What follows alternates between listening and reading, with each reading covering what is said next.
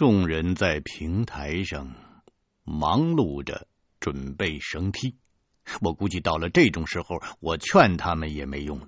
我只好嘱咐胖子，千万可别拿下边的东西。什么什么诅咒，我倒不相信，但是不能让雪莉杨抓住把柄啊！咱们得给国人争光，不是吗？胖子说：“老王，你就放心吧啊，咱呐好赖也是一条汉子。”咱不能跌这份儿，这回啊，不管是有什么，我就连一根老鼠毛都不拿。想了一会儿，他又补上了一句说：“要拿呀，就等下回来了再拿。”绳梯放好，我仍是作为尖兵，头一根下去。我见这附近没有老鼠的踪影，初时认为下面可能会有那种黑色的怪蛇，所以老鼠们不敢下来。但是我下去之后，发现这里死一样的寂静，别说老鼠、毒蛇，就连一只小小的虫子都没有。附近岩壁上钉有不少青铜的灯台，都制成了灯奴的形状。双膝跪地，手托宝盏。盏内的灯油早已经烧干了，这些铜灯一盏接一盏，根本数不清有多少。随便拿出去一展到市面上，凭着这个工艺、这个年代、这个出处、这个历史，那绝对是大价钱。站在大堆的财宝之上，心惊神摇啊！要硬生生的忍住，没点定力还真不行。唯一的办法就是不去看那些好东西，尽量的分散自己的注意力。我吹响了哨，上面等候信号的人陆续的从绳梯上攀爬而下。每一个下来的人都被这堆积如山的珍宝给惊呆了，如此之多的奇珍异宝。都是当年精绝从西域各国搜刮而来的，就连教授都没有法一一叫出这些珍宝的名称。但是有一点可以肯定，任何一件，那都是价值不菲啊！胖子看的两只眼睛都发了直了，他早把在平台上对我的保证忘到了脑后，他伸手就去抓最近的一只玉酒壶。我赶紧把胖子拉住，我小声对他说：“哎，你他娘的，怎么说话跟放屁似的？你不是说好了不动这里的东西吗？”胖子愣了一下，回过神来说：“是，不是，不是，我真他妈怪嘿！刚刚我这手他就他就不听使唤了，我我我我心说别别别动别动，可可可可可我就控制不住我自己的手。”我说：“别找借口了，我看你就是主观上见财起意，你别在这站着，赶紧往前走。”说完了，我转头看了看雪莉杨，他正和楚剑忙着搀扶从绳梯上爬起来的教授，他们没有注意到胖子的举动。我问楚剑：“嗨。”你小子怎么也下来了？我不是让你在平台上照看叶一新的吗？楚剑说：“大哥，我就想看看下边的古墓啊，我看一眼就回去。”不仅是他，在场的人有一个算一个，都迫不及待的想看看精绝女王的棺椁。传说的神乎其神，虽然可能有危险，但是到了这儿，谁都无法抑制自己的好奇心，特别是这些专门做考古的人。陈教授刚从绳梯上爬下来，他累得气喘吁吁的对我们说：“好啊，好啊，就是让他们看看吧。啊，这可是个难得的学习的机会呀！啊，长长见识也是好的嘛。啊，不管那女王曾经有多厉害，现在她不是已经死去两千年了吗？啊，她统治的国家也是在她死后被被奴隶们攻陷，应该不会有什么危。”危险的啊！咱们大家只要牢牢记住考古工作者的原则就行了。哎，千万千万不要损害这里的任何物品。哎，我一想，也是啊，反正这个女王她死了，就算她有什么妖法，她施展不得了。以前那些在这古墓中遇到危险的人。大概都是被这些珍宝迷了心窍了，所以他们永远都走不出去了。看来这些陪葬品就是最大的陷阱，只有尽量的不去看，才能克制自己的贪欲。精绝女王的一生有这么多的传说，她权倾西域，到头来还是不免一死啊！可见。世事如棋，局局新呐、从来兴废由天定。凭他多大的本事，也难以逃脱大自然的规律。这个时候，叶一心也在萨蒂鹏的协助下，顺着绳梯下来了。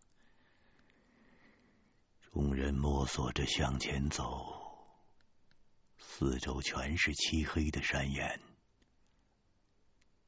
看这个样子，难道我们是到了扎格拉玛山的山腹之中了吗？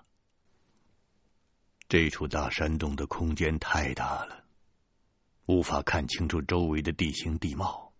在这种场合下，我们一直没有舍得用的强力照明的装备就可以派上用场了。这是一种总重量达八公斤重的。手提式探照灯，采用超高压球形扇灯，纯铂镍的反光镜，照射范围在无介质干扰空间可以达到二点五公里。这个东西耗电量很大，不能长时间的使用，所以我们一直就没有舍得用它。我把探照灯组装起来，胖子把腰带电池卸下来。装进了灯后面的电池仓。深度近视眼萨蒂鹏好奇的去看灯口，雪莉杨把他拉开，小心点。这个灯光线太强，一百米之内就能够让人的眼睛爆盲。别在前面看。我三下两下就装好了强光探照灯，让大伙儿都站到了探照灯的后边。我打开开关，一道凝固般的光柱照了出去，四下里一扫，就将周围的情况看得是清清楚楚。这确实是扎格拉玛山的底部，头顶、四周都是黑色的山石。堆满了陪葬珠宝的地方是一处断崖，断崖上除了这些殉葬品，还有无数高大的巨洞石人像。断崖下是个圆形的大洞，和神殿通道中壁画所描绘的完全一样，直径在千米左右。这绝不是人工能够挖出来的。环绕着这处深不可测的地洞，人为修筑了一条螺旋向下的台阶。用强光探照灯照，这台阶在洞壁上转了数圈，就此断绝。看来人工已至极限了，最深也只能下到那里了。再用探照灯往下照，则深不见底。洞下呼呼的冒着阴风，一股巨大而黑暗的压迫感，使人不敢再往下看。如果再下去，说不定心头一乱，就会身不由己的跳下去。雪里阳说：“这一定就是精绝国的圣地了。鬼洞族这个名称，可能就此而来。鬼洞，鬼洞。”鬼洞下边连着哪儿呢？我见了这么大的一个洞穴，我的心里也冒出了一丝寒意。我说：“鬼洞，鬼鬼鬼洞，说不定连连连着地狱呢。”他娘的，看看着就让让人眼晕。这个，陈教授说：“哎，胡老弟啊，你你也是当过兵的人，你怎么还信？”鬼神之说呢？我看呐，这个大洞一定是大自然的造化呀。正所谓鬼斧神工啊，两千年前的古人一定是把它当做神迹呀。胖子用探照灯照到一处。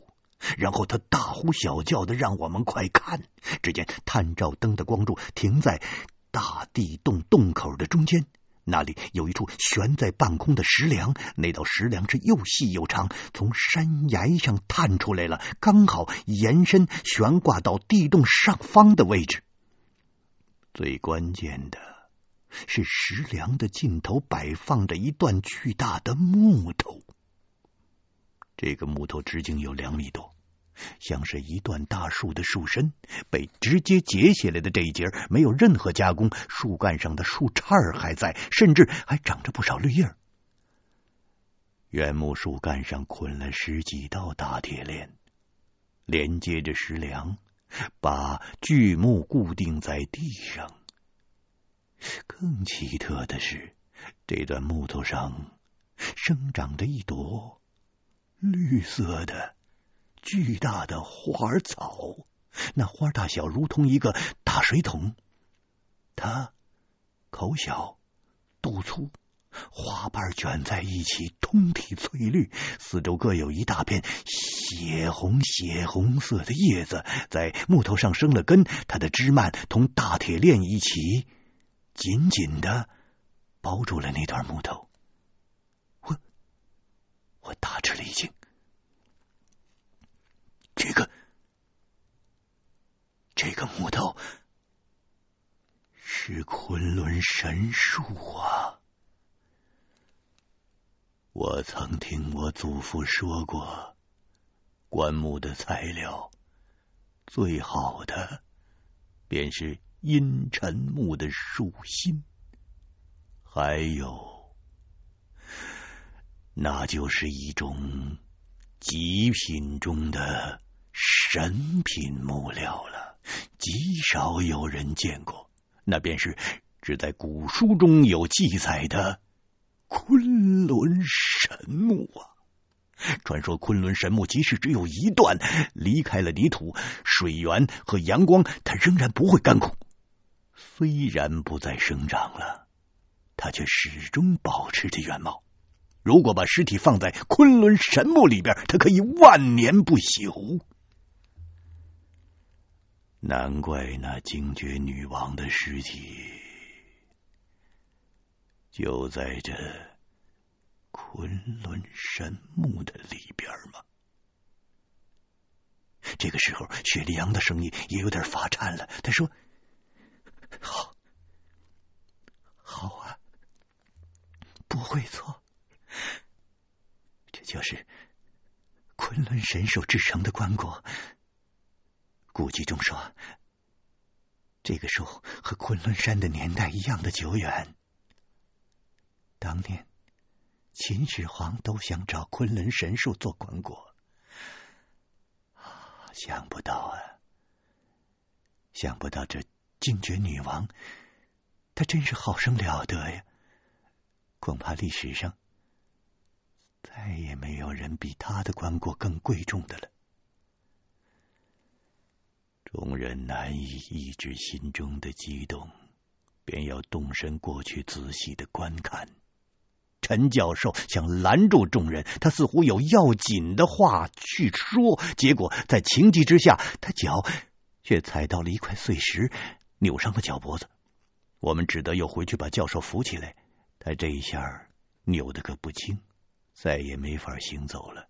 只能坐在地上说话了。他说：“千万啊，千万千万不可以轻易过去破坏了那些东西。你们，你们难道没有见到棺木上那朵那朵奇花吗？”胖子说：“老爷子，那你是说那朵花吗？”哎呦！这长长得这真怪啊！我还以为是个是个超大的芋头呢。我说我说这棺材上怎么会长植物呢？莫非那女王啊，把把把把女王当种子埋进神木了，它就发芽了，它就开花了。陈教授揉着受伤的脚。你可知这花的学名叫什么吗？它叫做尸香魔芋啊！它是极珍稀的植物，世上恐怕仅剩下这一株了。而且这种植物十分危险。石香魔芋，我们闻听此言。心里打了个突，包括雪莉杨在内，也是第一次听说这种奇花异卉。这名头倒是不俗，就请陈教授解说详情。陈教授说：“我当年研究古西域文明啊，曾经在一些残存的古壁画和史料中看到。”尸香魔芋本生长于后月氏国，曾经过丝绸之路流入中土，只因水土环境不适，就此绝迹呀、啊。这尸香魔芋可以生长在古墓之中。据说能够保持尸体的不腐不烂，还能让尸体散发芳香，极是珍贵、啊。古西域文明具有强烈的神秘色彩，宗教繁杂，神话传说和史实混为一体，非常的不好区分。我本以为。这是上古的传说呢，还以为他不足为信呢。薛立阳看了看那远处石梁上的奇花，他问教授说：“既然是如此神奇的花卉，教授，您为何又说它很危险呢？”嗯。我刚才所说的只是它的一部分特性。传说尸香魔芋中富有恶魔呀，它一旦长成，那活人就不可以再接近。难得有神木制成的棺椁呀，上古魔花尸香魔芋才能生长在这里呀。我一生经历过不少稀奇古怪的事情，但是从来没有遇到现在这么神奇诡异的棺木和恶鬼之火。我就对陈教授说：“这可奇了，在这扎格拉玛山的山腹中，也没有光合作用，还能生长植物。”这些神秘的东西同那女王的身份果真是十分吻合。这是些不符合自然法则的怪物啊！这个时候，远远的闻到了一股清香。这魔花是否有毒呢？一般有毒的植物、动物都是色彩鲜艳的。看着尸香魔芋，红叶。绿花颜色都像是要滴下水来一样的鲜艳，说不定真的有毒。我想到这儿，赶紧让众人把防毒面具都戴上。胖子说：“我看这花不像有毒，那有毒的东西个儿都小，这么大的个儿，就就就跟大水桶似的。我觉得它是一个食人花。”雪莉杨说：“不会是食人花，这附近连只蚂蚁都没有。”如果这个花靠吞食动物为主，那它早就枯死了。那昆仑神树制成的棺木，一定给他提供了足够的养分的。胖子哼了一声说：“管他什么鬼鸟啊！我给他来几枪，我打烂了他，他就什么危险都没有了。然后咱们过去瞧瞧啊，那西域第一美人的粽子究竟得长什么样？”陈教授说：“万万不可！咱们宁可不过去，也不能毁坏这株珍稀的石香魔芋。”我转动探照灯，照射棺椁的四周，好让教授等人瞧得清楚一点。却在灯光下发现了石梁的边缘上刻着很多文字，密密匝匝的都是鬼洞文，足有数百个之多。这一发现非同小可呀！整座古城，包括神殿、地宫，很少有文字，多是以壁画来记事的。只有神殿中的玉眼上有一些鬼洞文，可惜还没来得及细看，就让我给摔碎了。可没想到啊，这石梁上竟有如此之多的鬼洞文。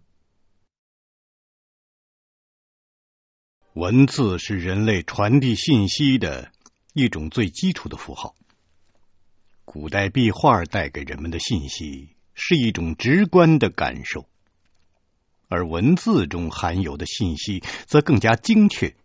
如果破解了这些鬼动文，在解读精绝文明上会少走很多弯路。陈教授让学生们记录，一部分一部分的把石梁上的鬼洞文都记下来。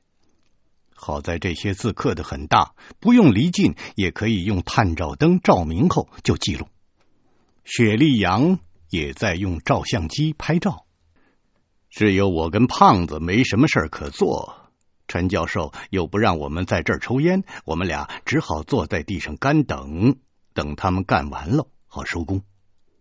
看来这次的考古工作到这儿也就快结束了，这收获不能说不小啊。单是那一条。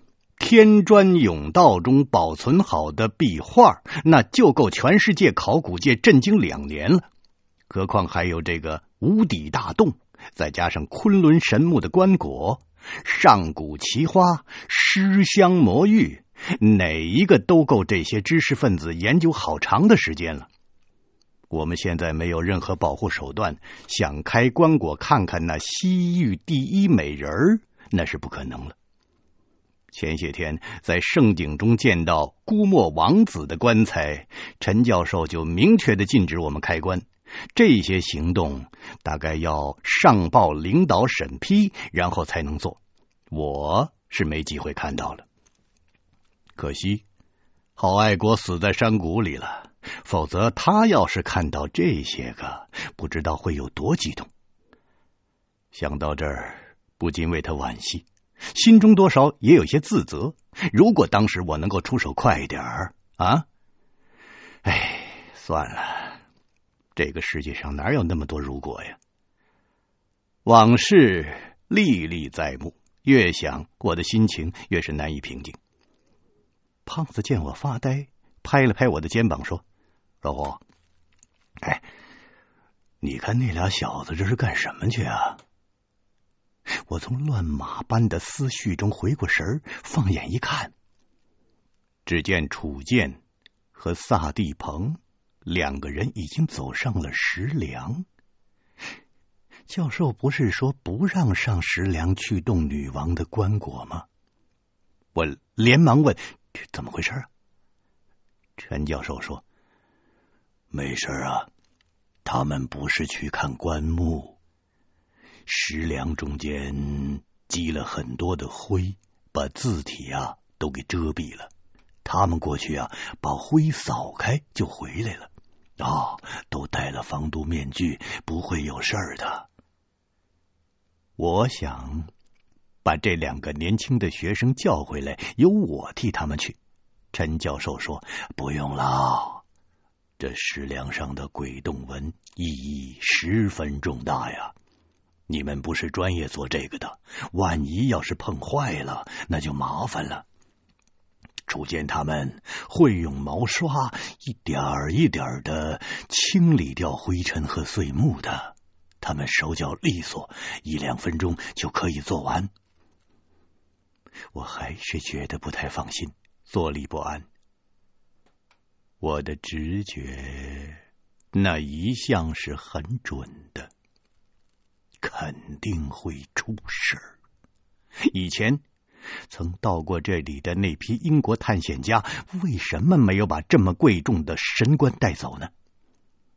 除了一个神经错乱的幸存者，其余的人都到哪儿去了？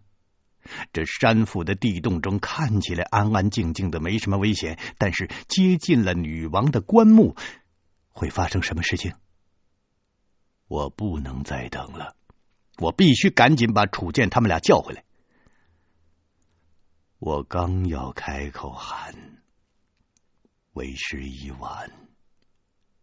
只见一前一后走在石梁中间的两个学生，后边的萨提蓬突然一弯腰，捡起了一块山石，赶上两步，恶狠狠的砸在了前边的楚剑的头上。楚剑哼都没哼一声，他身子一歪，就掉下了石梁下的无底深洞。这一切发生的非常的突然，谁都来不及阻止。还没等我们反应过来究竟发生了什么，却见萨提鹏扭过头，他扯掉了自己头上的防毒面具，冲着众人一笑。这种笑容。是说不出的邪恶和诡异。然后一转身，他快步走向石梁尽头的棺椁，用手中的山石猛砸自己的太阳穴，头上的鲜血像决堤的潮水一样的流下来。他晃了两晃，一下就扑倒在精绝女王的棺木之上，生死不明。其余的人都被这血腥诡异的一幕惊得呆了。这个萨蒂蓬他怎么了？一向斯文木讷的他，他怎么突然变成了一个杀人狂了？他杀死了自己最要好的同学，然后自杀在棺木的旁边。我叫道：“糟了！这个小眼镜一定是被恶鬼附体了，胖子！”你快朝黑驴蹄子，他好像还没死，要救还来得及。陈教授一瞬间就见自己的两个学生一死一伤，死的跌进了深渊，连尸骨都不见了；伤的这个头破血流，倒在了石梁的尽头，一动也不动，也不知道是否还活着。这些事。对他来讲实在是难以接受，他急火攻心，一头就晕倒在地上了。叶一行赶紧扶住了教授，他也吓坏了，但是他除了哭什么都不会做。我心想，还是救人要紧。就算是这个石梁上真的有鬼，也得硬着头皮斗上一斗了。我一边让胖子和雪莉杨两个人救助教授，一边抄起了武器，把防毒面具扣在了自己的头上，心想：管他多厉害的恶鬼，也得惧怕辟邪的黑驴蹄子和糯米三分。如果那个尸香魔芋有毒，我戴上了防毒面具，我也不怕他。我来不及多想，迈步就上了石梁。这个石梁宽有三米，它悬在无底深洞的上空，往下一看，就觉得浑身的汗毛都倒竖起来了。我刚走出一步，忽听得背后有脚步声，我回过头看，却是胖子和雪莉杨，他们两个人跟上来了。我问他们说：“嗨，你们不去照顾教授，你们跟着我干什么？”胖子说。这这这这石连上也不知道有什么鬼东西，你你一个人来我不放心。再说，你们一个人背这个萨蒂鹏吃力呀，咱们一块抬了他，速速的退回去，免得再出什么意外呀。我心想，时间紧，倘若要是再多说几句，这个萨蒂彭失血过多，可就没救了。于是，一招手，让他们跟上。三个人直奔石梁尽头的棺椁处。这回离得近了，才觉得那奇花、尸香魔芋妖艳的异常。那花儿那叶的颜色之鲜艳，瞧得人是惊心动魄。我想起了陈教授说，这魔花中藏着恶鬼的灵魂。事已至此，哪儿还管他有什么世间稀有？我我破口大骂：“你娘的！说不定就是这妖花捣鬼！”一边喊，我一边挥动手中的工兵铲儿。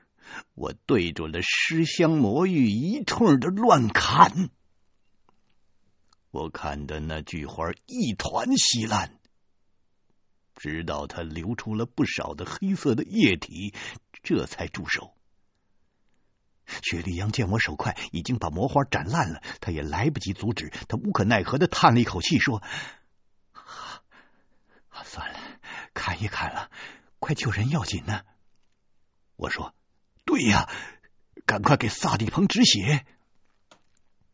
我边说边去掏急救绷带，准备先给他胡乱包两下，然后赶快抬回去救治啊！胖子伸手一摸萨蒂鹏的颈动脉，他叹了一口气说：“哎呦，别别别别忙活了！”完了，没脉了，咱们还是晚晚晚了一步。我气急败坏的一巴掌拍在了棺木上，娘的，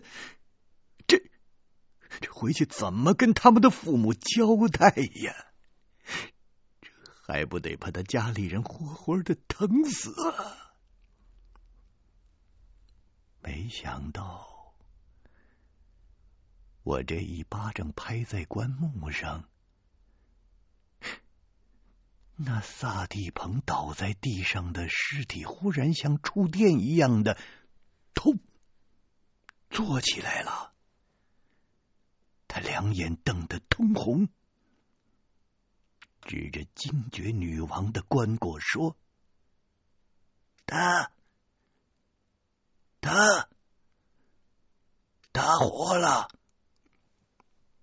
我和萨里昂和胖子三个人都吓了一跳。刚才明明摸着萨蒂彭已经没脉了，他怎么现在突然坐起来了？我下意识的在兜里头抓了一只黑驴蹄子，想去砸他，却见萨蒂鹏说完了话，双腿一蹬，又直挺挺的倒在地上。这回像是真的死了。我不由得抬头一看，昆仑神墓的棺盖不知道在什么时候打开了一条缝，我的心都提到嗓子眼儿了。胖子和雪莉杨也不知所措，三个人的手心里都捏了一把冷汗。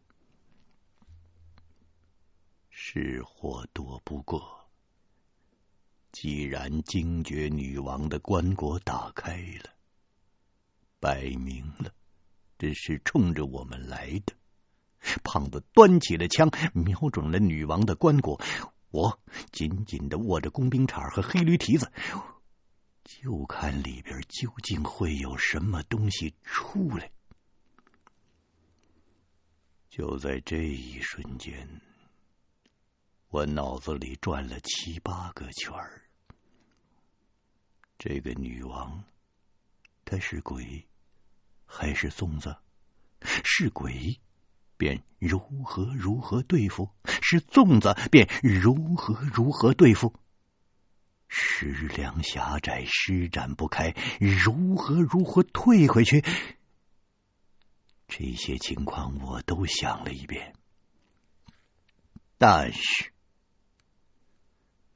除了盖子挪开了一条缝，那棺木却再没有任何动静。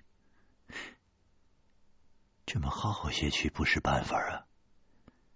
现在我们有两个选择：一是不管女王的棺木有什么动静，先从石梁上退回去，再做计较；二以进为退，直接上去把棺板给打开，无论里边是什么怪物，就用工兵铲、黑驴蹄子、突击步枪去招待他。我的头脑中。马上做出了判断。第一条路看似稳妥，却不可行。这石梁上肯定潜伏着某种邪恶的力量。萨迪鹏和楚剑离奇的死亡，就是最好的证明。而这种魔鬼般的神秘的力量，正在伺机而动。他要找一个适合的机会，干掉我们这些打扰女王安息的人。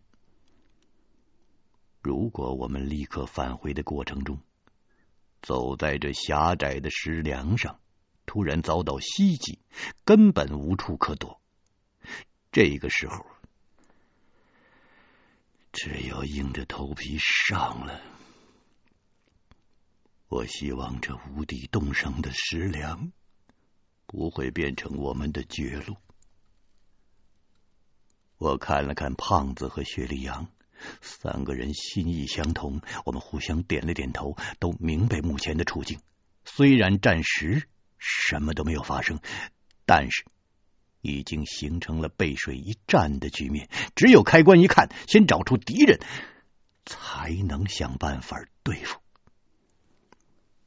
胖子把突击步枪递给了雪莉杨，让他随时准备开枪。随后往自己手心里吐了两口唾沫，示意让我和他。一起把棺材盖子推开。由于棺材上缠着几道人胳膊粗细的铁链子，不能横向移开棺盖，只能顺着从前端推。棺材自己露出的那条缝，就在前端。我压制住内心的不安。我和胖子一起数：一、二、三。我们用力的推动了棺板。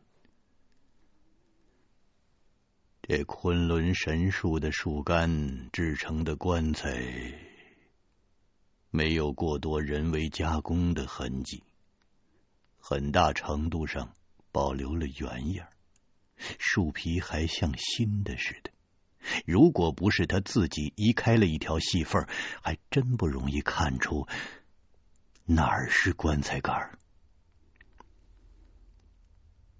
这个棺材盖并没有多重，只用了七分力，便被我们俩推开了一大块。我们都戴了防毒面具，闻不出棺材里边是什么气味，但只见一具身穿浴衣的女尸，她平卧在棺中。除此之外，棺中空空如也，什么陪葬品也没有。这个女尸应该就是精绝女王了。她脸上戴着一张黑色的面具，瞧不出她的面目，身体也没有露在外面，也看不清这尸骨保留的程度。这，这就是那个被传说成妖怪、残暴成性的精绝女王吗？啊！他娘的！死了还要装神弄鬼，还要蒙着脸吗？胖子问我：“老华，你你你你说啊，这这这楚剑他们的死是是是是这女王在棺材里头搞搞的鬼吗？哎哎，宝宝啊，把把把他那个面具给他给他揭了。”我说：“看看看看，他究竟是西西域第一美人，他还还还还是妖怪啊？”我说：“好，我也正想看看。你揭他的面具，我准备着用黑驴蹄子塞进他嘴里头。”他就是真妖怪，先叫他先吃咱一记辟邪驱魔的黑驴蹄子。说吧，我握住了黑驴蹄子，我做好了姿势，准备把它塞进这个女尸的嘴里头。胖子挽了挽袖子，他伸出了一只手。他扯掉了惊觉女王尸体上的面具，惊觉女王的脸露出来了，黑发如云，秀眉如鬓，面容清秀，双目紧闭，脸色白得吓人。除此之外，都跟活人一般无二啊！在此之前，我曾经无数次的想象过这位女王究竟会长成什么样，或者是胖，或者是瘦，或者是金发碧眼，或者是高鼻深目。但是让我想一百万次，我也不会想到女王原来长得是这样，因为，因为。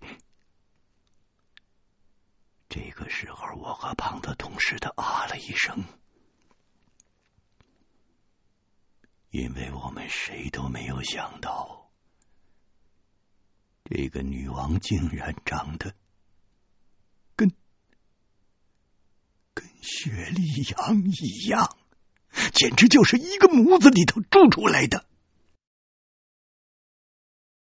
我和胖子看到了女王的脸。我们谁都没有想到，她竟然竟然长得跟雪莉杨一样，他简直就是一个模子里头铸出来的。我不知道该如何是好，我脑袋里乱成了一锅粥。我转头想看看站在身后的雪莉杨是什么反应。谁知转头一看，先前端着枪站在后边掩护我们的雪莉杨，这个时候踪迹全无。难道？难道这个棺材里的尸体不是女王，而是雪莉杨本人？我觉得身上起了一层鸡皮疙瘩，一阵阵绝望刺激着大脑的皮层，伤心、害怕、紧张、无助、疑惑，多种复杂的情绪同时冲进了我的大脑，一时间，我的脑海里一片空白。我，我们的对手，真是太难以捉摸了。我们，我们简直就是案板上的肉，是煮是炖，是炒是炸。全由不得自己，完全被他玩弄于股掌之间。我们甚至不知道对手是谁是什么。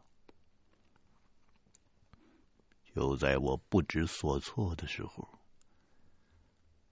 忽然觉得身旁刮起了一股阴风，好像有一个阴气森森的物体正在快速的接近。我心里说。来得好！我举起了工兵铲，回手猛劈。我感觉看中了一个人。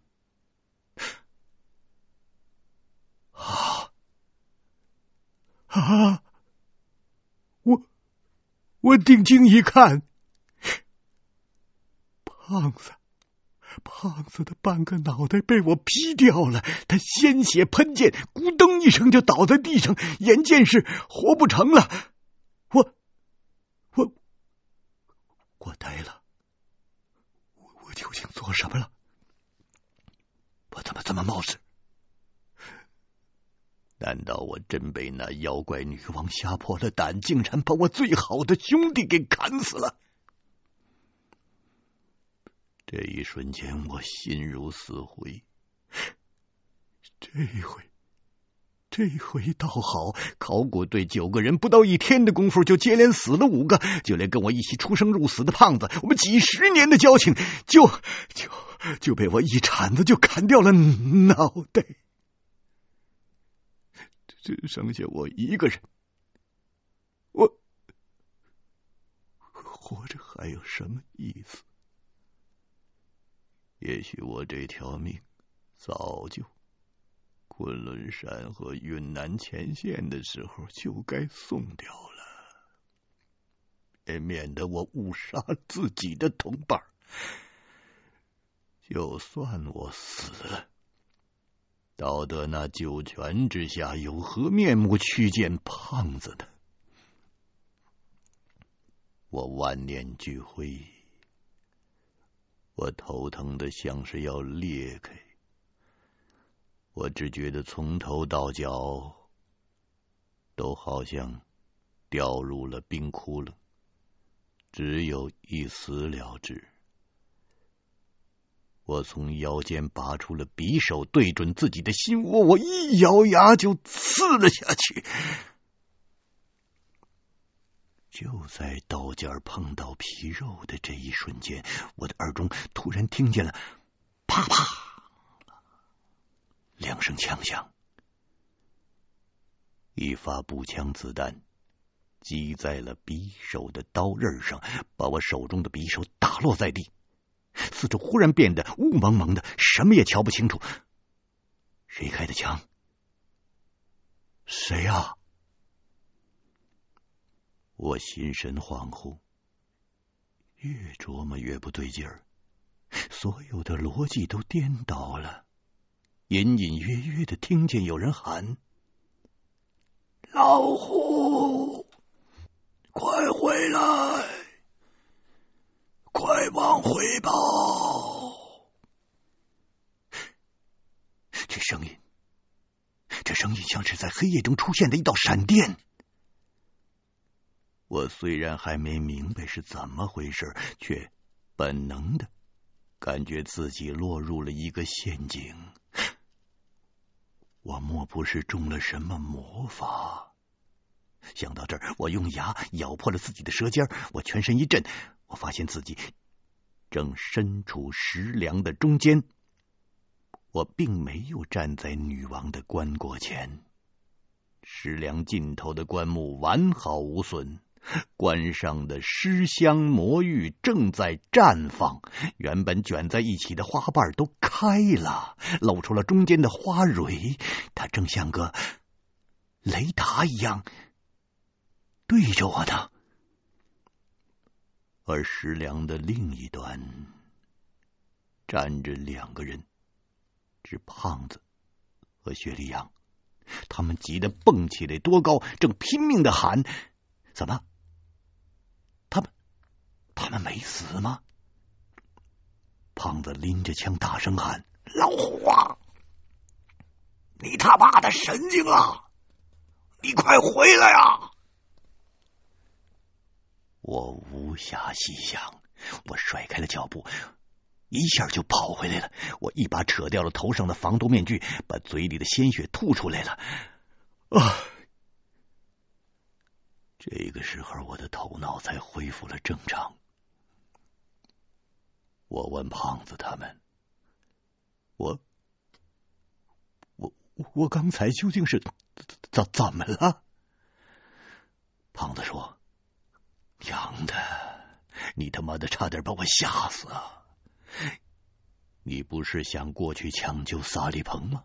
你刚走到石梁的中间，你就突然回过头，也不知道你怎么了，你就跟梦游似的，你就抡着这工兵铲，你就一通乱砸，然后你就比比划划的折腾了半天，我们怎么喊你就是听不见，然后你拿着匕首就要自杀，我想过去阻止你。不赶趟儿了，我只好开枪把你手中的匕首打掉了。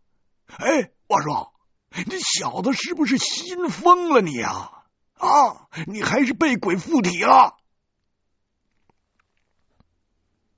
我回头望了望那道狭长的石梁，这个时候我把前因后果一揣摩，我明白是怎么回事了。我刚才经历的这一切，都是那妖花尸香魔域制造出来的幻觉。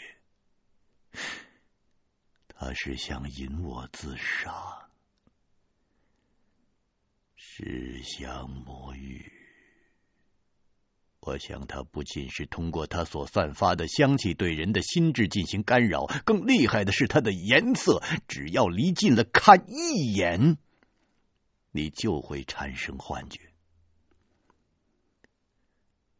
难怪精绝女王的棺椁附近没有任何防卫的机关。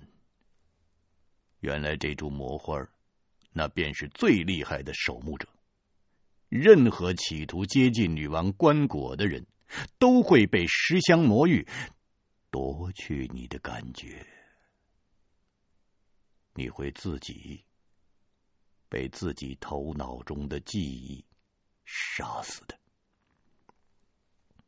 看来我们面前这条悬在无底巨洞上的石梁，便是尸香魔域所控制的范围。一旦踏上石梁，你就会产生幻觉。想必呀、啊。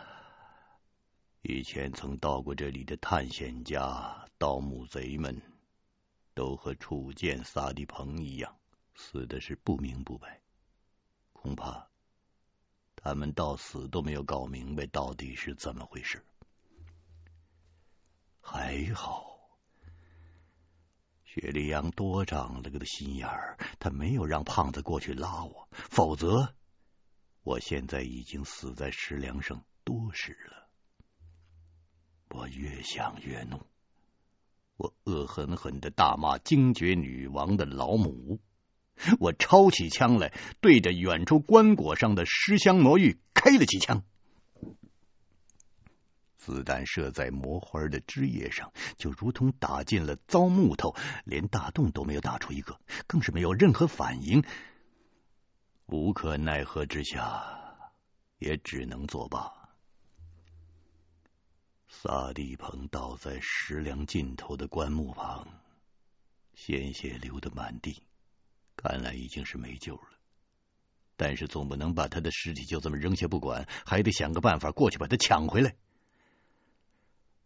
我同雪莉杨、胖子商量了几句，苦无良策。陈教授虽然没有性命之忧，却兀自是昏迷不醒。叶一新在他的身旁哭的是上气不接下气的。目前我们所面临的局面，当真是乱麻一样啊！真的是让人无从着手了。这个时候，胖子说：“老王，我我我倒是有一条妙计，可以干掉这个魔花啊！”我说：“嗯，你能有什么办法？他那么厉害。”虽虽然他他他挺厉害，可是可是不算难对付啊！他不过就是干扰视听啊，把接近他的人诱向死亡。你们过去的时候都戴了防毒面具啊，可是仍然是上了他的当。这说明啊，他并不是只通过散发出来的气味置人死地的。用眼睛看他一眼，你就会被他迷惑，分不清真假，故此呢，无从下手。我的妙计是，咱们呢不去看，咱们把眼睛蒙上，咱们趴在地上摸索着爬过去，把那花连根把它拔了，怎么样？我说也好。你快快蒙着眼睛爬过去，我们在后边替你关敌辽阵，呐喊助威。薛立阳说：“不行，除了陈教授知道一点尸香魔域的常识，咱们大家都对他一无所知。你们又怎么肯定尸香魔域是通过五感来催眠的呢？这个魔鬼之花实在是太邪门了。”万一判断失误，那很可能就要死在食粮之上啊！胖子说：“那那要你你这么说，那那就把他的尸体丢下不管，咱们咱咱咱咱咱们脚底抹油就就就就开溜了。”我说：“就算是走，也不能便宜那个尸香魔芋。咱们不是有这么多的黄色炸药吗？啊，我呀。”我去把石梁把它给炸了，让那魔花摔到地洞的深处去。三个人你一言我一语，正在争执不下。忽然，远处萨地鹏的身体好像剧烈的动了一下，我们连忙停止了争论，全神贯注的观看着石梁那边的情况。强光探照灯一直是保持着比较低的角度，是为了让人从石梁上走回来的时候不被灯光刺到眼睛。这个时候，我把探照灯的角度稍稍的提高，以光柱照准了远处的萨地鹏。萨地鹏的身体滚了一下，似乎正在被什么东西所拖拽。他正不断的被拉向石梁下的黑洞，我正在细看，那强光探照灯却闪了闪，灭了。也不知道是接触不良还是没电了，整个山洞立刻陷入了一团漆黑。现在正是紧要的关节之时，我使劲拍了拍探照灯，仍然没有亮。我急忙让胖子把备用的电池拿出来。胖子说：“没有了，探照灯的两套备用电池，那都是在乐特队那儿啊。咱们进城的时候装备太沉呐，你不是让大伙儿轻装吗？多余的东西都都没带。”这个时候，雪莉杨打亮了一支冷烟火，四周亮了起来。黑暗中的光明，哪怕只有一点儿，都会让人感到心安的。远处仍然看不到，究竟是什么东西把萨地鹏拖走的？这个大洞里难道还有其他的生物？黑暗中，只听那个无底深渊的石壁上，悉悉索索，悉悉索索，这样的声音响成了一片。这声音不大，像是什么动物在蠕动着、爬行着，而且数量之多，无法估量。我想起了那些令人不寒而栗的怪蛇。我急忙让胖子快去背起陈教授，不管那洞里爬出来的是什么，毫无疑问，那东西绝对是不友好的。咱们三十六计，走为上。冷烟火的照明时间是有限的，我们都取出了狼眼手电照明。胖子背起了陈教授，雪莉杨拉起了双腿发软的叶一心，众人寻准了方向，便向来路退了回去。这个时候，只听见四周传来的声音越来越大了。薛立阳举起了照相机，连续按动快门，闪光灯咔嚓咔嚓咔嚓连连闪烁，一瞬间，四周被照得雪亮。借着闪电般雪白的光芒，只见四周爬出了。无数的黑鳞的怪蛇，有大有小，最小的只有十几厘米，最大的将近一米。他们的头上都顶着个黑色的肉瘤，有的显然已经发育成熟了，那大肉瘤已经长成了巨大的黑色的眼球状。群蛇头顶的黑眼。对光线异常的敏感，被灯光一闪，都纷纷后退。但是数量太多了，成千上万呐、啊，从地洞中不断的涌出来，它们堆积纠缠在一起。来的时候的道路已经被堵得死死的，没法逼他们闪出一条路。相机的闪光灯和手电的光线虽然可以暂时抵挡蛇群，那却是个饮鸩止渴的法子。一旦相机的能源耗尽，我们都不免会被蛇咬死。黑蛇越来越多了。我们进城的时候携带的一桶固体燃料在神殿中就用光了，现在真的是无计可施了。我们只有一步一步的往后退，到处都爬满了黑蛇。此刻，火烧眉毛，万分危急。胖子忽然指着身后数米远的山体叫：“嘿，嘿！”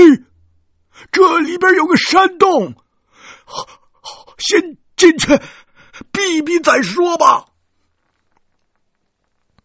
我回头一看，那不是洞，是山腹中年深日久裂开的一条山溪，仅有一人多高，不知里面的深浅。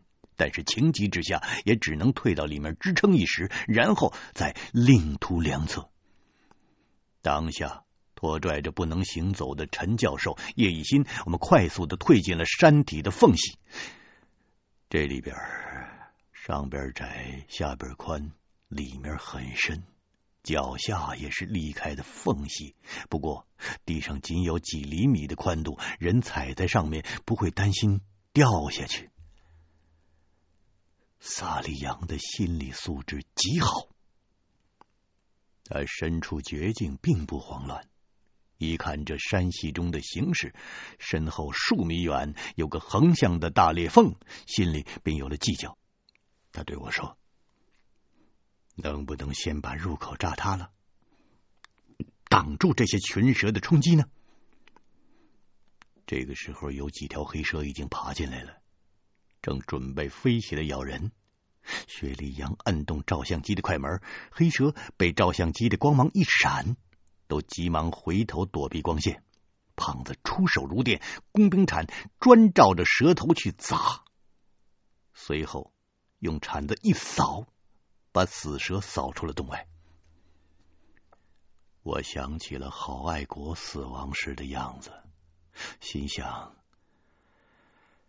就算被炸死活埋，也好过被这些毒蛇咬死。我急忙取出了几包黄色炸药，这时候根本来不及计算炸药的用量了。